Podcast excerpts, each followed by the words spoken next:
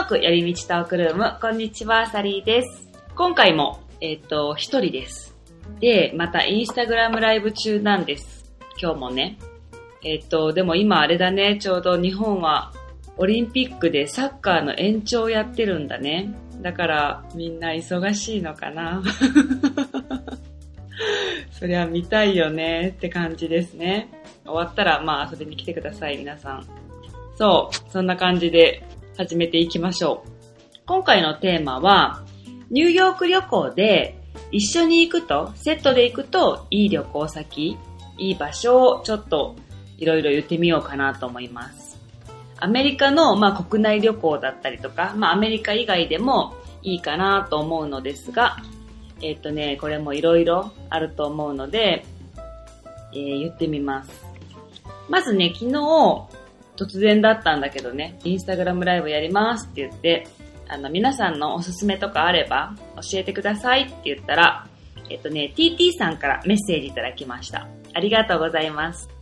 えっとね、ニューヨークと一緒に行くなら、ボストンがおすすめです。ニューヨークからバスでも行けるし、街並みが大好きです。クラムチャウダーも美味しかった。あとは、 upstate へ車で行くのもいいと思います。夏はキャンプや紅葉の時期もすごく綺麗です。ということです。TT さんありがとうございます。そう。ボストンね、結構ね、聞くんですよ。いいって。私実はボストン行ったことがなくてわからないんだけど、なんかこう学生の街っていうイメージがあるかな？でもバスで行けるんだったらいいね。なんか結構、あの、何時間くらいだったかな？そんなかからないって言ってたから、私の友達もバスで行ったことあるって言ってた、そういえば。だからなんかね、結構いいみたいですよ。なんかね、私の友達は何回か続けて行ってたから、あ、そんなにいいんだと思って。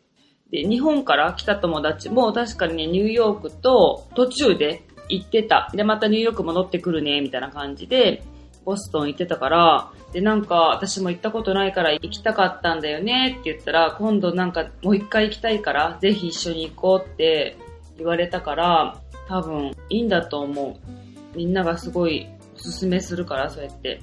すごい、やっぱいいんだろうね。さえちゃんニューヨーク行ったら遊び行ってみたい？あ、ボストン？へえ、そうか。なんか私のイメージでは、学校、大学とクラムチャウダーっていうイメージ 一人ね、友達で大学行ってる子いるよ、ボストンに。あの、今、夏休みで帰ってきてたニューヨークに。ぜひ遊びに来てほしいって言ってたから、ね、行ってみたいよね。あとは、そう、私がね、おすすめなのはね、マイアミとかおすすめです。私もね、ニューヨークに旅行に来てた時に、あの、マイアミセットで行ったことあるし、あとね、まあ、マイアミっていうか、フロリダのオーランドとかも一緒に行ってたことあったな。あの、ディズニーワールドあるでしょ、オーランドは。マイアミはね、また全然雰囲気が違って、まあ、ビーチだよね。なんかこう、実はね、去年もマイアミ遊び行ったんだけど、やっぱりこう、アメリカからの旅行者の人がすごいいいし、近場でリゾートみたいな感じだったら、やっぱりマイアミに行く人が多いんじゃないかな、アメリカからは。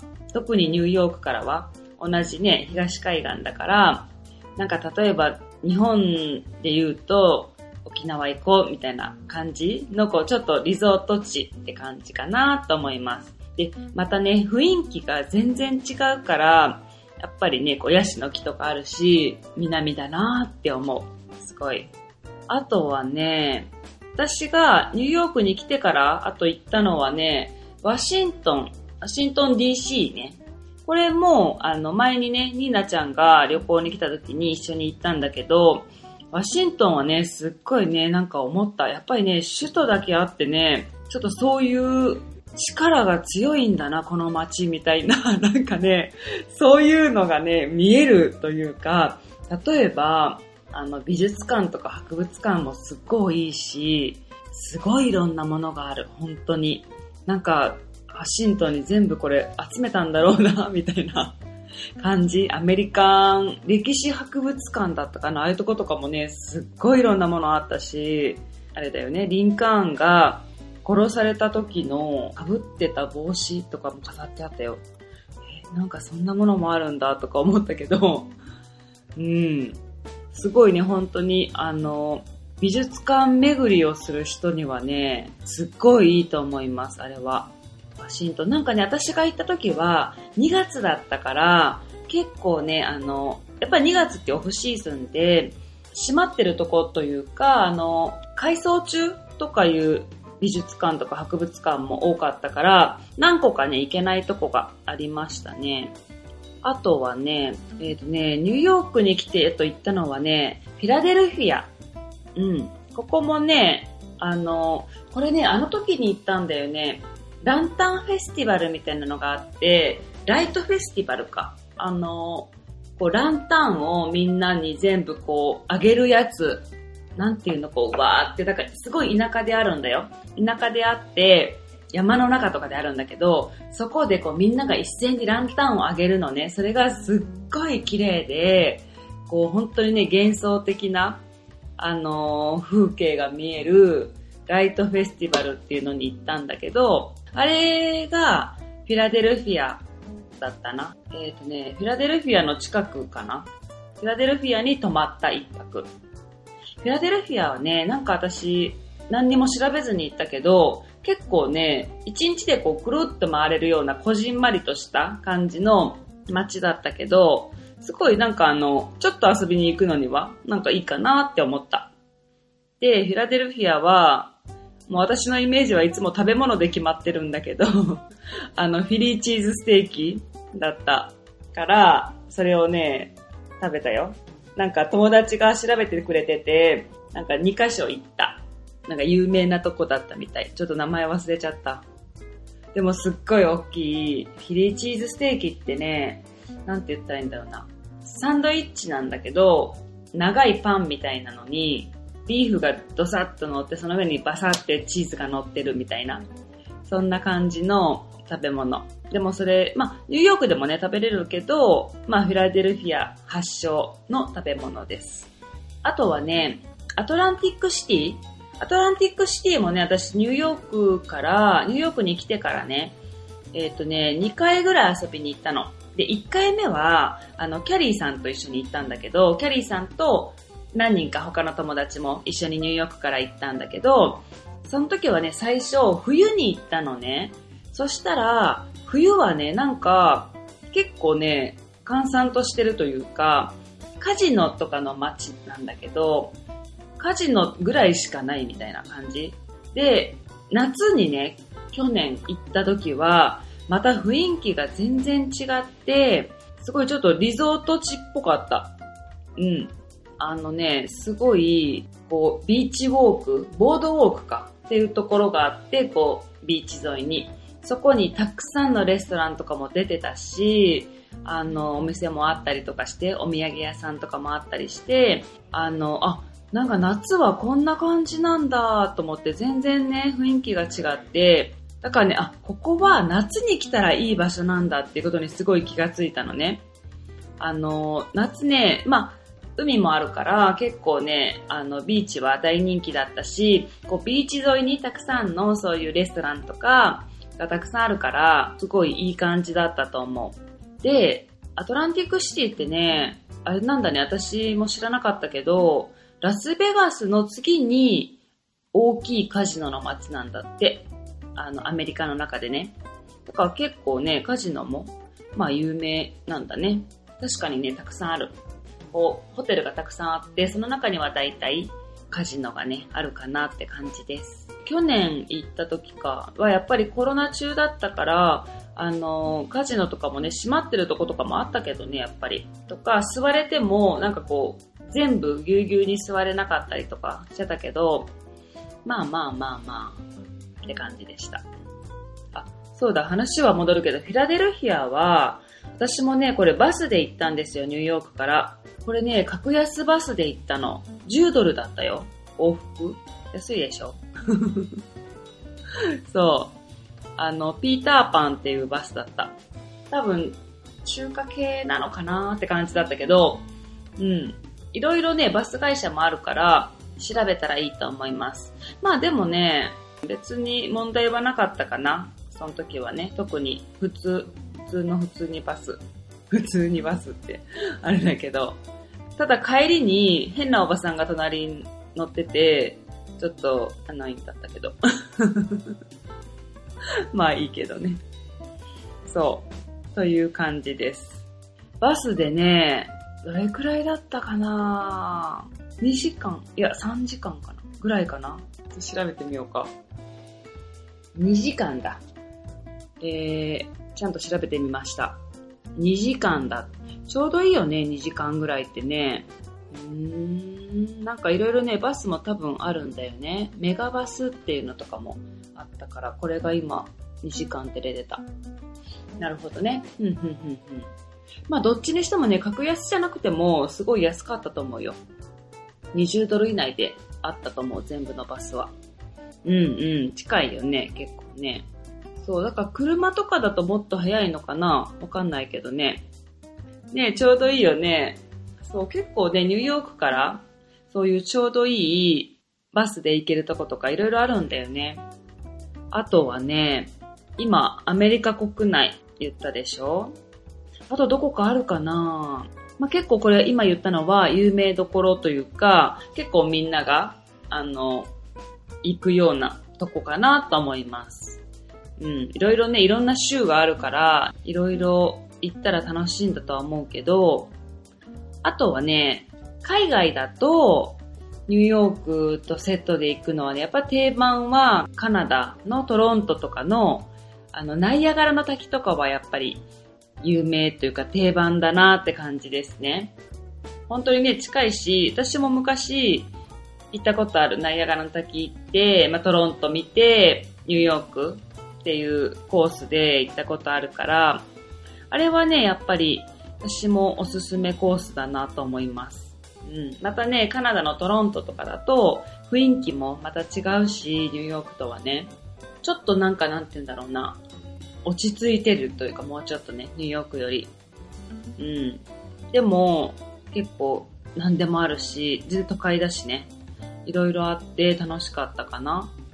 ナイアガラの滝はね、初めて、まあ、その時行って、ナイアガラの滝もね、いいよね。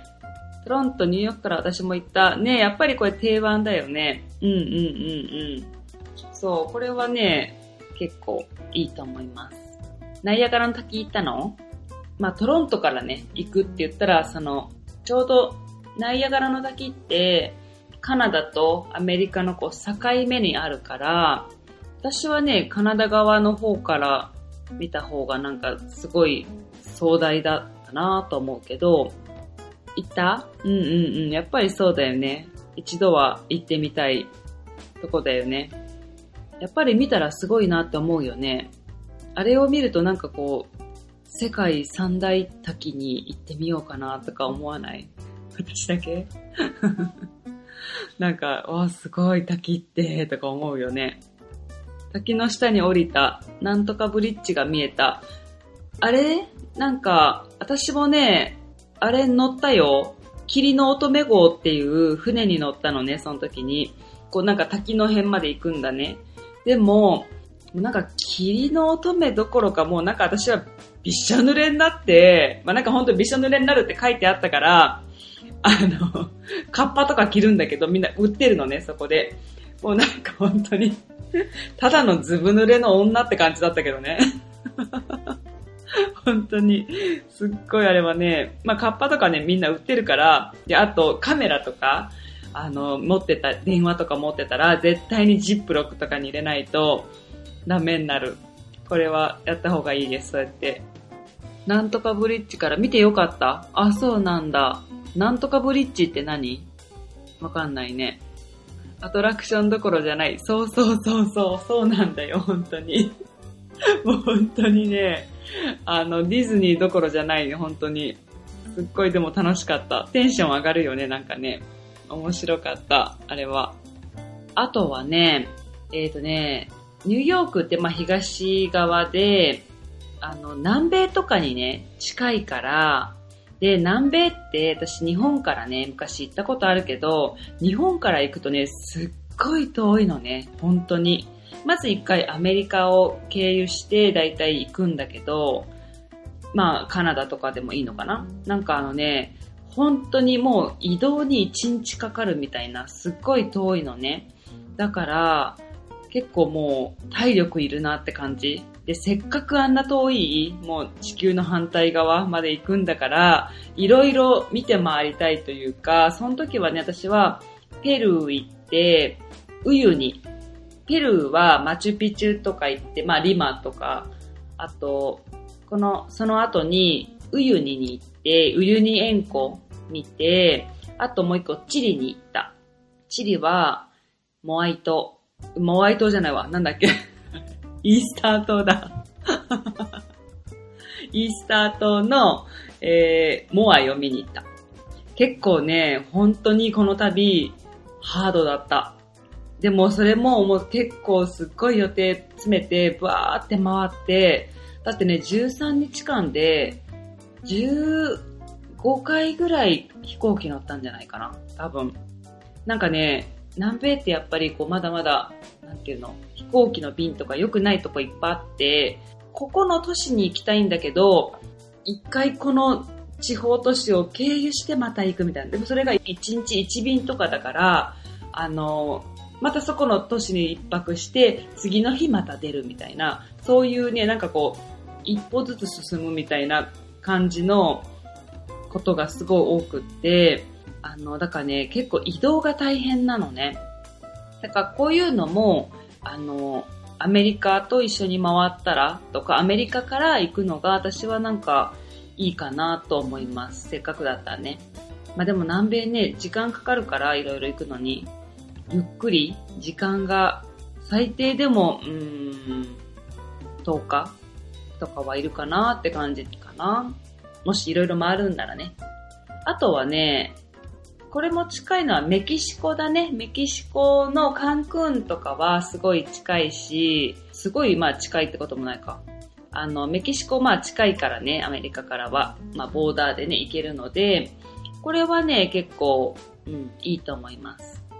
カンクンがね、特に有名なリゾート地で、カンクンはね、こっち側だから結構人気の、アメリカから行くリゾートって言ったらね、まあ定番はメキシコのカンクンだと思う。日本の人がハワイ行くみたいな感じアメリカ人はメキシコのカンクンでリゾートを過ごすって感じかなって思う。私も昔ね、行ったことあるけど、まだ日本に住んでる時ね、あの、ダイビングがここすごい有名で、セノーテっていうとこがあるんだけど、そこのなんかこう、写真を見た時に、すっごい綺麗で、海の中が。なんかこうね、光のカーテンみたいなのがあって、その、なんていうの、光がこう、差し込んだら、それがさーってこう、海の中とかがカーテンみたいになって、すっごい綺麗なのね。で、その、それをもう見たくって、これ絶対行きたいって言って、一人でなんかピューンって行ってしまったな、あの時。でもね、すっごい行ってよかったと思う、あれは。ダイビングする人はね、メキシコのカンクン、セノーテはね、ぜひおすすめです、これ。本当に。行ったらいいと思う。で、セノーテってね、言っても、いろんなポイントがあるのね。です。だから、あの、いろんな海を楽しめるし、海だけじゃなくて、なんかね、湖とか、湖じゃないな。あのね、私一個すごい印象的だったのはね、なんかすごい小さい池みたいなとこ。で、ここを入っていきますって言われて、なんか、何こう小さい池みたいな感じだし、で、この岩の下を潜っていきますみたいな感じで言われて、はあはあって、まあなんか、この下になんか広がってんのかなみたいな感じだったけど、そこがね、本当あの洞窟になってて、すっごい良かった、本当に。これなんかね、言葉で説明できないけど、あの、もうその光のカーテン、洞窟の中みたいな感じで、そこから時々光が差し込むのがすっごい綺麗だったし、途中でなんかこう、すごい狭いとことか、あの、通って行ったりとかするんだけど、あとね、こう、途中出られるスポットがあって、鍾乳洞とかがすっごい見えたりとか、これはなんか、魚とか全然いないのね。でも、普通ダイビングってね、こう、なんていうの、魚とかいっぱいいて、綺麗な海でっていうのを楽しんだりするんだけど、魚とかいなくて本当に純粋にこうなんか楽しんだ、ダイビングを楽しんだっていうのが、そのセノーテだったかなって思う。あれはね、本当に行ってよかった。そう。メキシコはまあ、カンクーンだけじゃなくて、メキシコシティとかもね、行く人とかも結構多いけど、まあこれはいろいろね、好みがあるだろうから、調べてみたらいいかなと思います。あとはね、まあカリブ海にはあの小さな島がいっぱいあって、まあいろんな国だったり、ジャマイカとかだったりね、ああいう本当に小さい島がたくさんあるのね。そういうとこへ行くのもいいかなと思います。結構ね、ニューヨークの人とかはそういう、やっぱりビーチで過ごすっていうのとか、なんかみんな好きなんだろうね、やっぱり。結構そういうカリブ海へ行ったりとかする人ね、多いですね。私はね、去年ね、プエルトリコに行った。あれもカリブ海にある島なんだけど、そこもね、すごい良かったよ。カリブ海ね、私もいろいろ行ってみたいとこあるんだよね。ジャマイカとかも行ってみたい。キューバとかも行ってみたい。プエルトリコってね、私、去年初めて行ったんだけど、あのね、この旅行記をちょっと言ってみようか。えっ、ー、とね、すごい小さい島なの。私が住んでた広島県よりちょっと大きいぐらいなんだって。これなんか行く前に調べたんだけど、あのね、鹿児島県くらいの大きさって書いてあったの。鹿児島県くらいってどんぐらいだって思ったけど、あの、広島県より少し大きいって言ってたから、それぐらいだったら私もわかるね。あの、広島住んでたからね。そう。で、ここは100年前までスペイン領だったのかなでも、今はアメリカ領になってるから、えっ、ー、と、アメリカから行くのはアメリカ国内旅行になるね。で、ここやっぱり結構常にあったかい感じの天気、気候です。だいたいね、平均が32度ぐらいって言ってた、多分。冬とかでも25、6度ぐらいあるみたい。プエルトリコはね、ピニャコラーダの発祥の地だったんだって。ここね、何が良かったって私ね、あの、オールドサンファンっていう街があって、そこがね、すごい良かったよ。あの、なんかこう、カラフルな全部建物。なんか、パステルカラーとかの全部壁とかで、それがすごいね、可愛かったなって思った。あとやっぱりビーチはすごい綺麗だったし、なんかね、ビーチでね、親子がいて、なんかわーわーやってたから何やってんだろうなと思って見たらね、なんか魚に餌をあげてたの。食パン持ってて、魚にあげてたのね。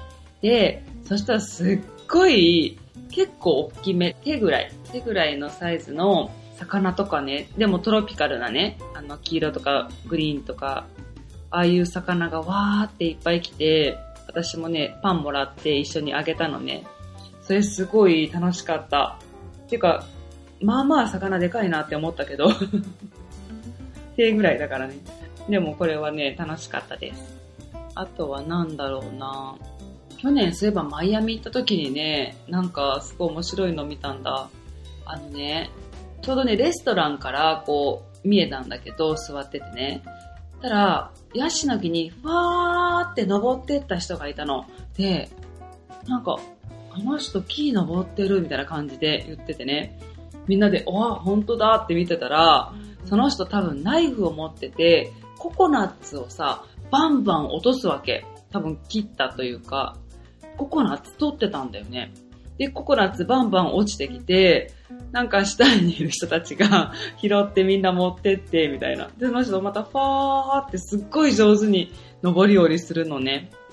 それがなんかすっごい、え、これ何？普通なの？と思って、ヤシの木あるとこではっていうぐらいなんか面白かった。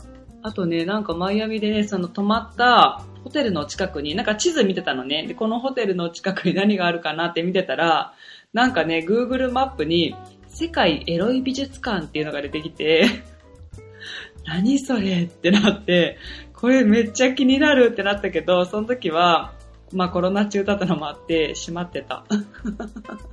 でも気になるでしょ？世界エロい美術館。何があるんだろうね。まあ、ニューヨークにもね、セックスミュージアムってあるから、そんな感じかもしれない。そう。面白いよ、本当に。そう、マイアミはね、本当にそんな感じで全然違うから、雰囲気がね、なんか本当にパリピだらけっていうかね、なんか みんなもう、わーって感じで、もう大はしゃぎって感じ。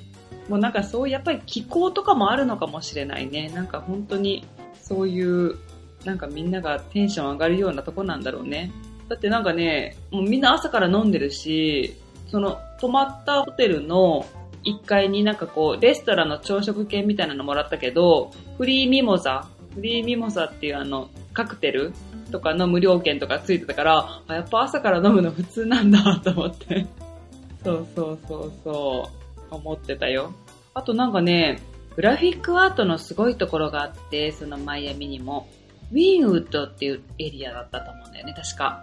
あそこね、本当に、私も行ってみたんだけど、すごかった。あの、もうね、そのグラフィックアートの量がすごい。で、行く前は、で、なんか、ベビーさんがね、そういうとこがあるから行ってみたいって言って、で、なんか例えばブッシュウィックみたいな感じって言ったわけ。ブッシュウィックもニューヨークの中ではすっごいそのグラフィックアートが有名なエリアで、その辺一帯すごいのね。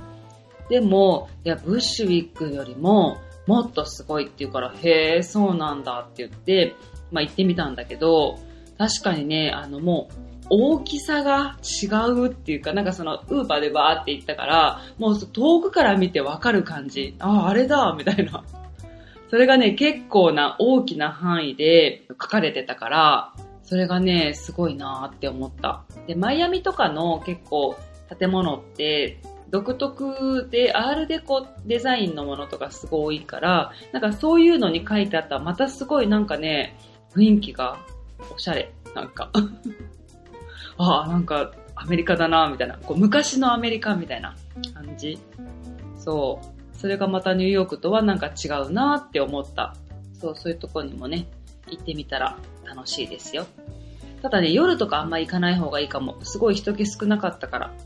なんか住宅街とかでもないし、まあわかんない。私がいた時ね、本当にコロナの時だったから、人が少なかったのかもしれないけど、まあでもね、マイアミってすごい人いたから、あの、マイアミっていうかあの、もっと、なんていうの、ビーチ沿いとかはめっちゃ人いたから、フロリダってね、アメリカの中でもね、そのコロナに対しては、すごいこう、全然ね、フロリダの州知事が、すごい、もっと国民の生活を大事にするべきだみたいな、だからロックダウンとかもしないみたいな考えの人だったのね。だから、あの、もうニューヨークが本当に厳しかった頃に、何ここ天国じゃんみたいな 感じだった、本当に。マスクもしてないし、まあしてる人ももちろんいるけどね、あの、全然みんなすごい自由だなみたいな感じに思えた。そう。こんな感じです。なんか、やっぱり今日はみんな大忙しだね。オリンピックに自粛前で最後に飲みに行く人とかも多いのかもしれない。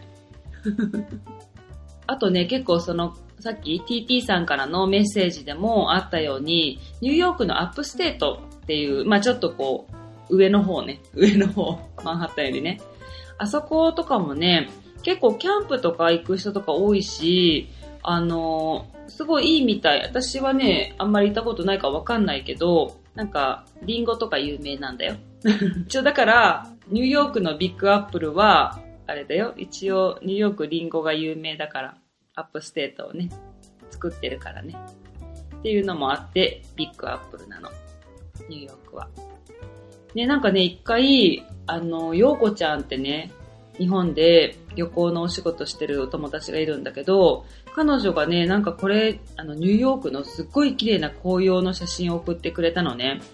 で、すっごい綺麗だったから、これどこだろうなと思って、でも多分、見た感じ、あの、まあ、シティじゃないから、多分 upstate かなって言ってたんだけど、だからこのね、さっき TT さんが紅葉の時期もいいって書いてくれてたから、多分、 upstate に行くと紅葉もすっごい綺麗なんじゃないかなって思います。これは、あの、ぜひ行ったら写真送ってください。そう。今日はこんな感じで終わろうと思います。はい。ということで、私たちに話してほしいトピックや質問などありましたら、ny. よりみち gmail.com まで送ってみてください。あと、ニューヨークよりみちトークルームのインスタグラムがあります。これは ny. よりみちで調べてみてください。ニューヨークの街の様子だったり、いろんな情報をシェアしたりしてます。あと、私のアカウントは sally.pii です。こちらはね、私の日常をゆるくアップしています。で、ここのトップページから私のブログの方にも飛べるので、よかったら覗いてみてください。はい。ということです。それでは、皆さん、オリンピック楽しんで。はい。それではまた次回のエピソードでお会いしましょう。Have a nice day! バイバイ